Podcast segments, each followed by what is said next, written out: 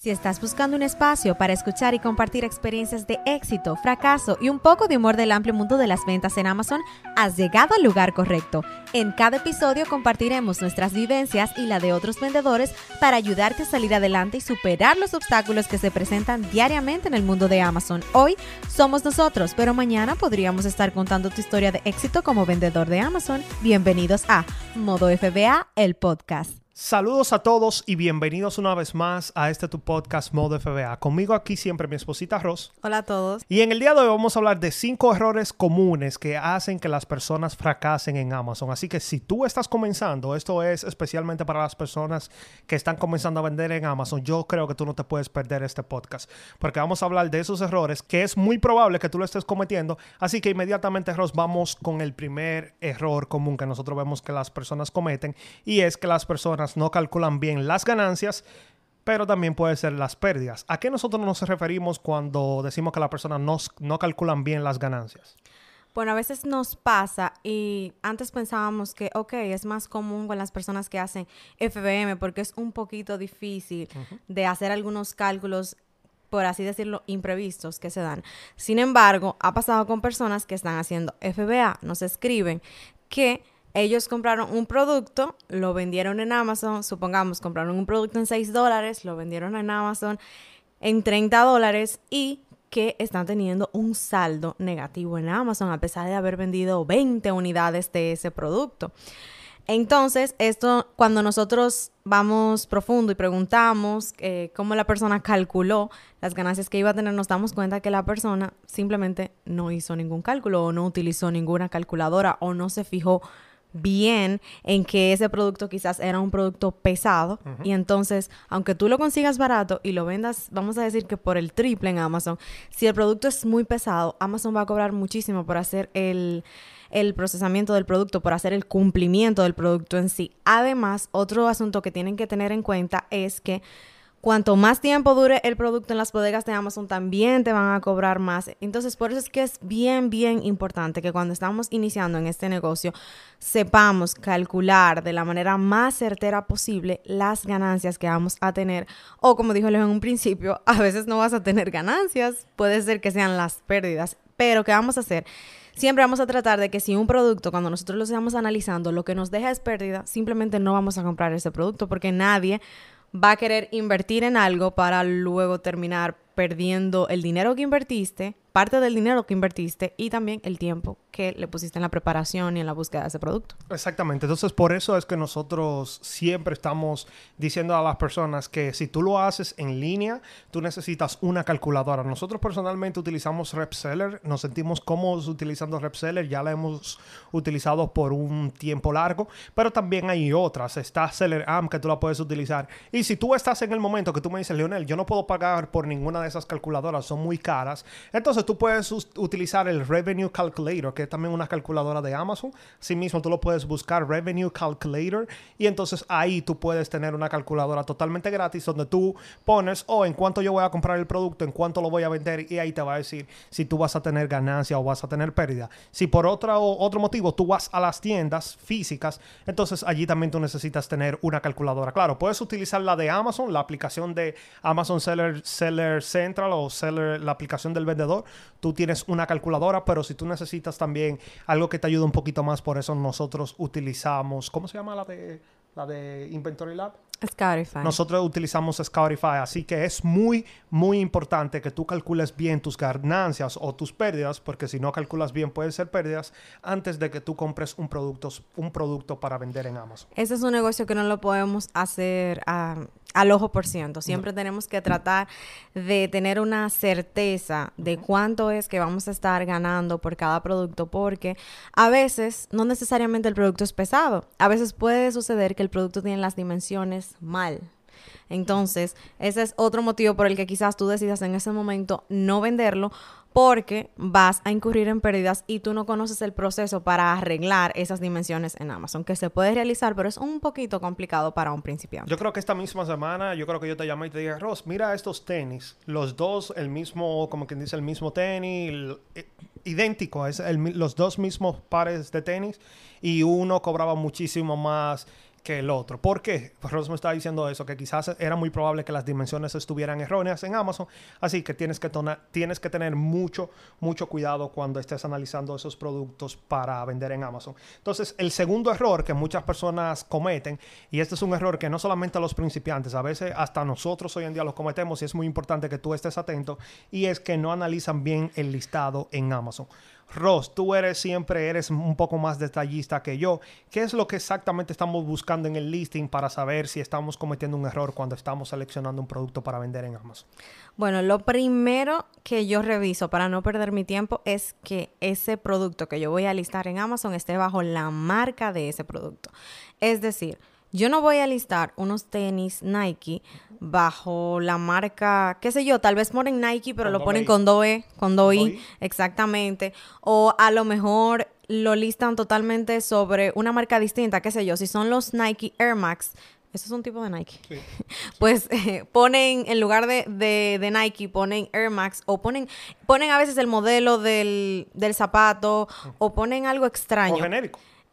Ese es el peor de los casos, pero todos esos casos que estamos mencionando, lo único que van a traer a tu cuenta son eh, consecuencias negativas. ¿Por qué? Porque esto es muy probable que en el futuro, cuando Amazon lo detecte, cuando alguien lo, lo, denuncie, exactamente, cuando la marca ponga la reclamación, por tú haber vendido bajo ese listado, no importa que tú no lo hayas creado, a ti te va a tocar también un pedazo del pastel del IP complaint que van a recibir o de la sospecha de propiedad intelectual, que es otra. ¿Por, qué me va a tocar a mí una culpa si yo no lo creo? Yo solamente estoy vendiendo. Porque a Amazon no le importa quién haya creado el listado, solamente ellos ven quiénes agregaron ese listado a su inventario y quiénes vendieron bajo ese listado. Por eso es que hay que tener mucho, mucho cuidado en qué listados nosotros nos vamos a agregar.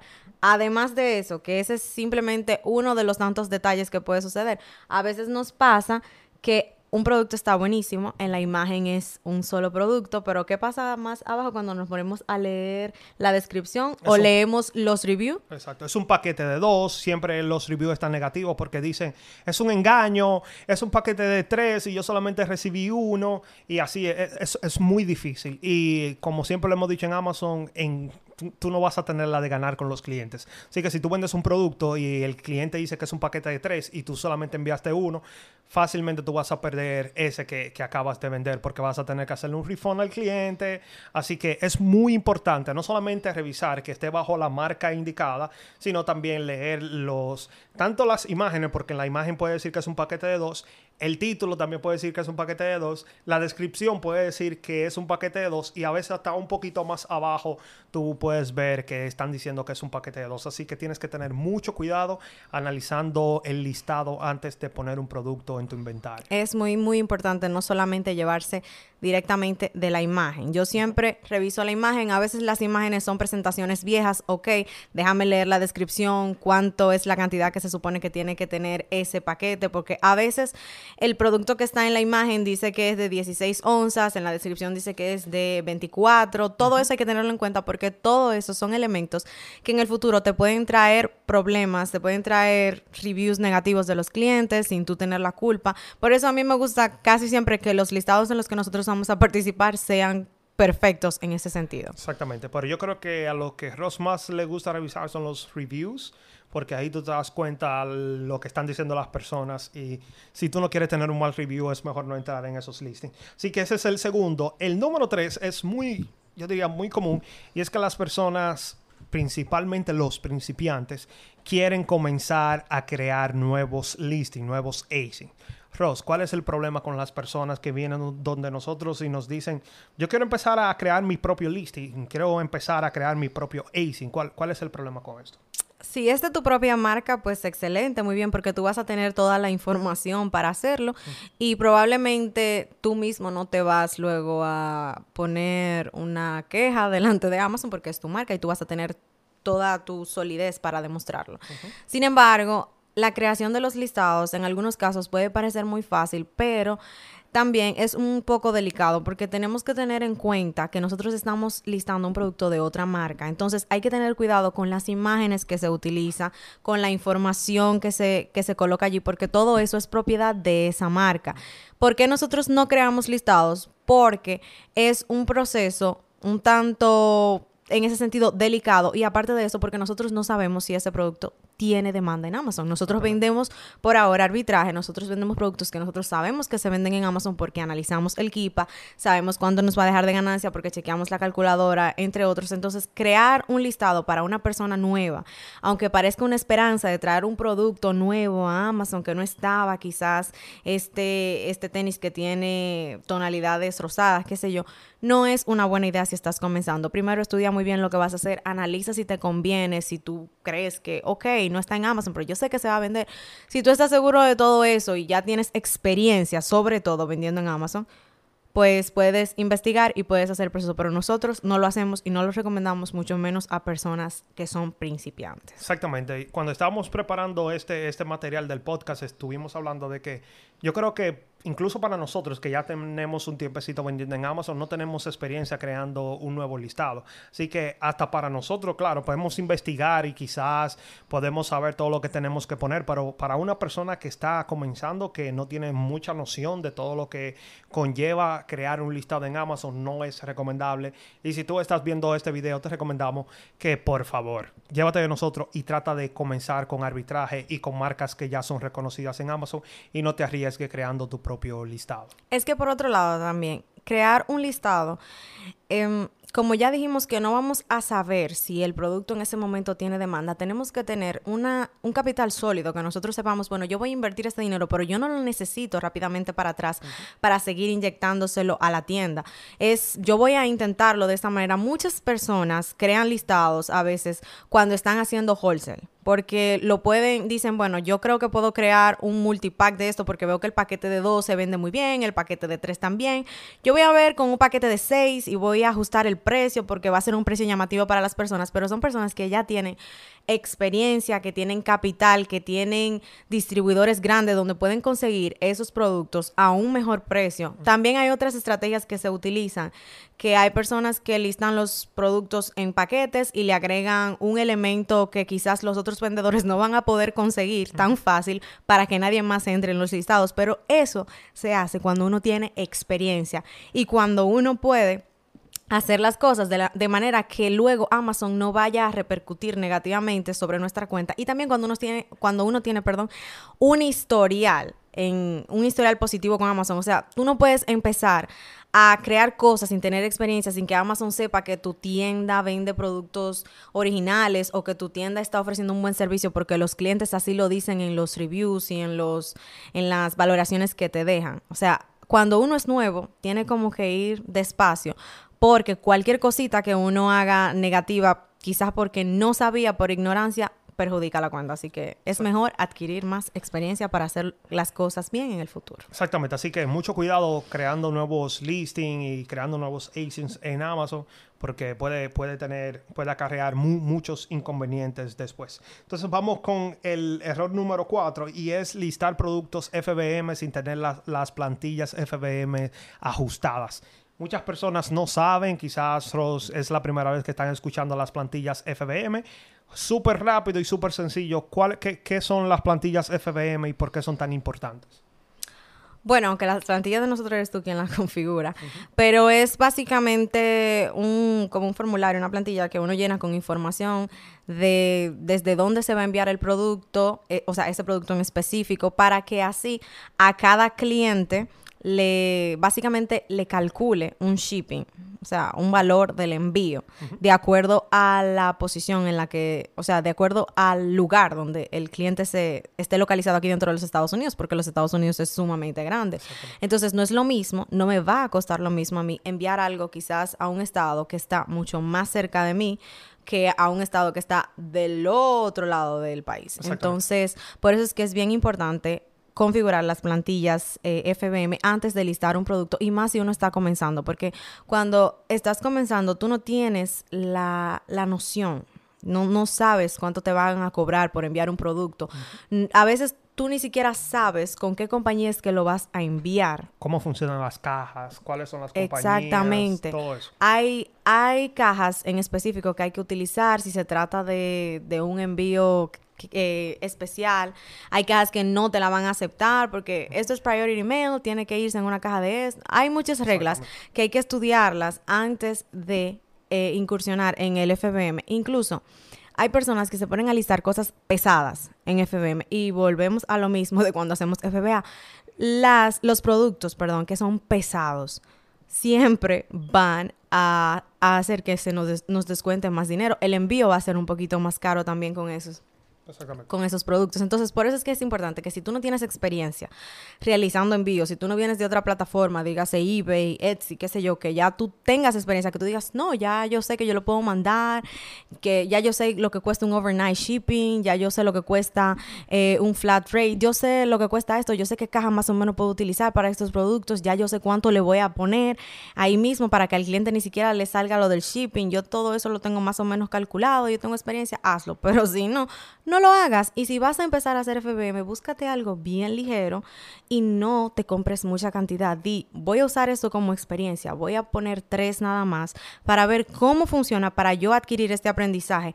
Voy probablemente a perder dinero, pero voy a adquirir conocimiento quizás a ti no te gusta perder dinero para adquirir conocimiento, entonces ponte a estudiar antes de listar FBM, porque listar FBM es bien chévere, Amazon te descuenta menos, sin embargo, si tú no calculas bien, vas a perder más dinero porque se te va a ir en el shipping. Exactamente. Entonces, por eso también cuando hablamos de productos pesados, por eso es que también nosotros en nuestras plantillas cobramos por peso, no necesariamente por producto. Muchas personas tienen, porque en las plantillas tú puedes poner cuánto tú quieres cobrar dependiendo para qué lugar vaya, como dijo Ross, pero también tú puedes cobrar por, por producto o por peso. Nosotros siempre cobramos por peso, porque como Ross está diciendo, no es lo mismo. Si yo cobro 2 dólares por producto, un producto que pesa 2 libras y uno que pesa 10 libras, yo como quien dice voy a cobrar lo mismo. Pero si yo lo pongo por libra, y pongo 2 dólares, entonces un producto que, cueste, que pese 10 libras me tiene que pagar 20 dólares mínimo para yo poder enviar ese producto. De todos modos, si te interesa que le haga un video con las plantillas FBM, me lo puedes dejar en los comentarios y podemos hacer un video. Entonces ya vamos directamente a la número 5 y esta es muy importante y yo creo que muchas personas cometen este error y es que cuando consiguen un producto ganador se van de lleno y compran 50, 50 unidades o si ven que hay 25 se llevan todo lo que hay en ese momento y ese es un grave error. Nosotros siempre le decimos a las personas que tú tienes que probar los productos antes de irte muy profundo. Siempre nosotros no vamos a ir como quien dice ancho y no profundo. Esto lo que quiere decir es que vamos a tratar de probar diferentes productos. Consigo un producto ganador, me compro 5 unidades de ese producto. Consigo otro producto ganador, me compro 5 unidades de este producto. Consigo otro producto ganador y así sucesivamente. Voy a ir testeando, voy a ir comprando de a 5 de a cinco unidades y luego que yo testeo esos productos, si yo veo que el producto se vendió rápido, que no tuve ningún problema, que me dejó las ganancias que yo tenía pensado, entonces yo puedo ir sumando, comprando 10 unidades, 12 unidades y luego si esas se venden, ir subiendo y subiendo. Pero lo que yo quiero que tú no hagas, o sea, lo que no quiero que tú hagas es que si tú encuentras un producto, si tú estás en Walmart, en Ross, en TJ Maxx y encuentras un producto ganador, no te vuelvas loco y no te lleves 20, 30, 50 unidades de, de un solo tiro tómalo despacio. Yo sé que es difícil conseguir productos ganadores y que cuando conseguimos uno queremos llevarnos la tienda completa. Cógelo despacio, solamente compra de 5 a 6 unidades para que tú lo vayas probando y luego más adelante cuando tú vayas teniendo un poquito más de experiencia, tú puedes de una comprar más unidades la primera vez. Y hasta ahí yo diría que tengas un poco de cuidado porque como siempre lo digo, muchas personas que tienen muchísima más experiencia que nosotros todavía hoy en día testean antes de irse profundo en un producto.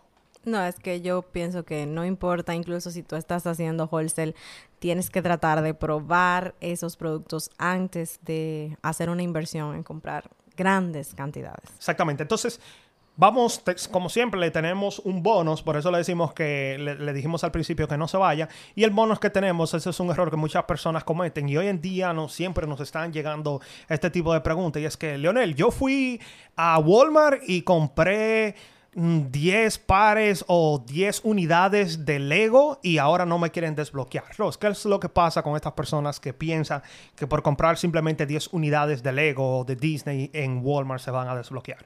Lo primero es que en todas esas tiendas retails, cuando uno va, no importa la cantidad que uno compre, lo que le entregan al final es un recibo de consumidor final, por lo que esto no te va a funcionar para desbloquearte. Siempre hemos dicho que para desbloquearte necesitas un invoice y luego dirán, oh, pero dijeron que uno se puede desbloquear con calls y yo fui a calls. Sí, todavía hay personas que se están desbloqueando con calls, pero no es realizando compras directamente en la tienda física de calls, ni tampoco realizando pickups. Debes poner la orden en línea y debes luego ver si con el packaging slip o el packing slip tienes suerte con Amazon porque Amazon cada día está poniendo las reglas un poquito más estrictas como suele pasar cuando se está acercando el Q4 así que es bien importante que dejemos de, de tener eh, que dejemos de ser ignorantes en ese sentido. O sea si tú no estás seguro que te vas a desbloquear con Walmart, pregunta. Y si cuando tú preguntas la respuesta es, ah, hay gente que lo ha logrado, simplemente no lo hagas. No lo hagas porque vas a perder tu tiempo. La respuesta es no, no funciona. Yo sé de personas que han intentado, que me han dicho, oh, yo ya lo compré, lo voy a intentar. Yo le digo, inténtalo, pero yo no te garantizo nada porque yo estoy sumamente segura de que Amazon no va a aceptar una facturita de esas rectangulares largas que nos dan cuando vamos y compramos en el súper. Exactamente. Y nada, entonces, si tú eres de esas personas que está buscando una guía para desbloquearse, nosotros te vamos a dejar aquí debajo toda la información de nuestra guía de desbloqueos para que tú vayas y puedas desbloquearte. Pero si tú eres de esas personas que dice yo no tengo dinero o no quiero pagar, no te preocupes. También en nuestro canal tenemos, yo creo, más de tres videos mostrándote paso a paso cómo desbloquearte. Así que también te voy a dejar toda la información de esos videos para que tú vayas y te desbloquees gratuitamente por ti. Pero si tú eres de esas personas que está tratando de desbloquearte, yo quiero que tú estés con nosotros la semana que viene, porque la semana que viene, de eso que estaba hablando Ross, es que vamos a hablar, vamos a hablar de qué es lo que Amazon no acepta para desbloquearse. Así que si tú tienes si no sabes si ese recibo que te dan en Walmart te ayuda para desbloquearte, tú no te puedes perder el episodio de la semana que viene. Así que nada más, muchas gracias por estar con nosotros y siempre escuchar el podcast y también ver el video y nos vemos en una próxima. Bye. Chao.